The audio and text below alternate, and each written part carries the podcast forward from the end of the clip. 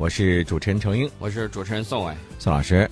呃，我们今天呢，首先要和大家来说到的就是关于俄罗斯的一些情况。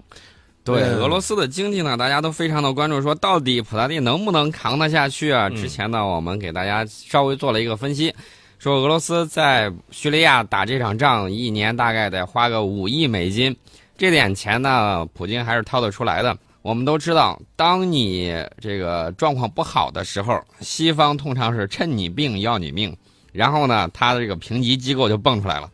这评级机构呢，我们在希腊问题上我们已经看得很清楚，把它调低、调低再调低，调低完了之后，当初是谁做假账把它给塞进去的？哎，这个问题问的好啊！谁做假的账？谁做的这个假账呢？肯定是。美国的这些，呃，会计机构啊，专门做了假账，把它包装好但是我如果没有记错的话，那些这个美国的会计机构一向不是以自己很这个严格公正而自居吗？呃，包了一个毒丸，让欧盟咽了下去。这两天呢，国际评级机构惠誉又发布了一个报告，说俄罗斯二零一六年国内生产总值的增长预期从此前的百分之零点五调降至萎缩百分之一。你看这词儿用的。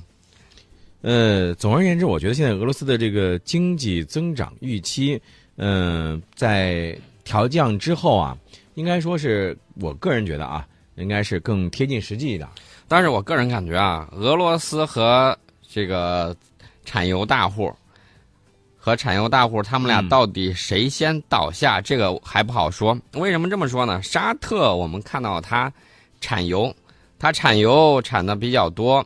俄罗斯紧随其后，问题是俄罗斯在这个成品油出口方面，嗯，比沙特那可是强了太多了。嗯，成品油和这个原油出口价格可是不一致的。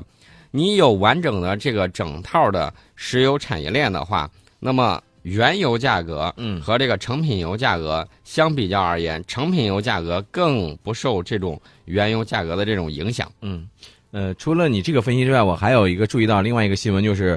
普京啊，批准俄罗斯精简两个政府行政机构，这个和他的这个经济不景气有没有一定的关系？我觉得有一定的关系，精兵简政嘛。这个普大帝到该用的时候也会用。他是撤销了俄联邦国家边境的这种建筑设施署，而且把它建立成维护边境检查站、国界保护还有过境海关检查，所有职能都并入了俄联邦的交通运输部。嗯，这是一个，还有一个呢？还有一个就是把俄罗斯财政预算监督局呢并入俄罗斯联邦的国库局，同时把外汇监管职能转交给俄罗斯联邦的税务局，还有俄罗斯联邦的海关局。这个是梅德韦杰夫呢给普京的建议啊，他的目的呢就是使俄罗斯金融的监管机构结构更加的紧凑和轻巧。呃，像这种经典行政机构，应该说是让俄罗斯的这个政府啊能够感觉到有点那种。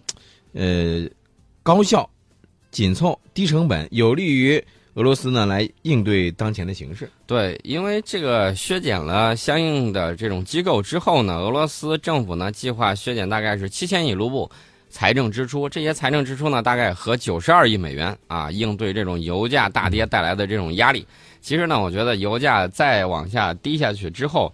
这个最起码沙特这块儿的日子会非常非常的不好过。但是我今天早上听新闻呢，好像说到了这个呃国际油价呢，好像在昨天的时候有一个百分之九的一个涨幅。百分之九的涨幅是吧？对，啊，那看来这个油价大跌对有些国家是有利的，对有些国家是不利的。嗯，那么俄罗斯相比较沙特而言，它还有另外一个支柱，就是它的这种军工出口。对，军工出口呢，也是俄罗斯出口的一个大头。嗯，这一年呢，大概也能挣个五六百亿美金。之前有消息说，越南向俄罗斯呢要购买它的这个潜艇，是吧？嗯。呃，越南从俄罗斯订购的第五艘基洛级的潜艇呢，在二号深夜的时候已经抵达了越南金兰湾。嗯，那么这个算不算是已经订购的到货了？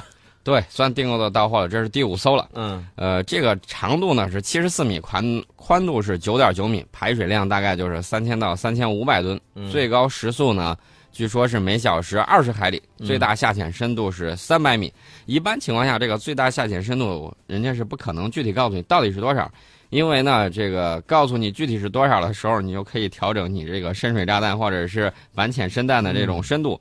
它呢，下潜深度一般情况下来说都是秘密，但是它会告诉你一个大概的。嗯，那么有一点儿，呃，越南的订购的这一批的基洛级潜艇呢，好像都是以越南的主要城市和省份来命名的。对，呃，他之前命名了有河内号、有胡志明号、呃胡志明市号，还有这个海防号、庆和号，这些都有。他订购的这批潜艇呢，可能很多朋友说：“哎呀，这越南搞这种区域拒止武器了，哎，这俄罗斯怎么能这个样子？”我告诉大家，这些武器装备越南拿去用，首先要克服一个问题，就是在寒带啊，寒带高纬度地区。它设计的这些东西如何在这种热带海洋里头使用的问题，呃，如果越南在这方面不好碰见问题了不好解决，你可以来请教我们，我们使用这个东西已经很熟练了。嗯嗯上个世纪九十年代，我们已经买了一大批，除了基洛级之外，我们还买了它的这种改进型了。当时俄罗斯刚刚就是自己装备，嗯啊，我们把改进型也买过，已经用了这么。差不多有二十年了吧，嗯嗯啊，对这个东西的各种情况掌握的也是非常的熟练，呃所以说呢，大家不用担心，但是呢，不能不重视。啊，对这个我我我觉得是还有一个问题要问一下宋老师是什么呢？就是说，你像呃越南，他把这个基洛级潜艇弄到手之后，他是不是就觉得，哎，我在这个地区，我现在这个潜艇多了，我是不是又可以怎么样怎么样了？有没有这种会翘尾巴的这种想法？这种翘尾巴的想法，我估计应该是会有的。为什么这么说呢？我们看到越南呢这次呃大选之后，然后呢，最起码它这个政治局面暂时稳定住。嗯，另外呢，我们就看到越南南部的这些势力，他们呢、一向是比较激进，然后呢比较亲美一些的。嗯呃，具体问题具体分析，以后的事情怎么发展，我们且看嗯，且行。好，呃，这是我们关注了越南越南订购的这个潜艇啊。呃，其实，在俄罗斯呢，今年应该说，一方面在国内的这个经济形势不太好，另外一方面呢，它在国外呢，你比如说在叙利亚呢，打击这个呃叙利这个 IS 极端组织分子，呃等等这些，还有一个在就是在二号的时候，嗯、俄罗斯的外长和阿联酋的外长呢举行了会谈，双方呢就双边合作，包括地区和国际形势的最新发展交换意见啊，听好，是交换意见。嗯，这个如果不懂的话，可以参照以前宋老师说的这个，呃，外交部黑话一箩筐。对对对，啊外交黑话一箩筐啊。但是呢，双方说一致表示反对和打击一切形式的恐怖主义，嗯强调要维护国际和本地区国家的和平与稳定。嗯呃，我觉得这个有人在打，有的人呢在旁边做一些调和工作，这也是比较好的。最起码呢，大家不要把这个国际局势呢火上浇油嗯啊、该谈的时候一定要坐下来谈一谈，嗯保持这一种和平的这种局势，我觉得是最好的。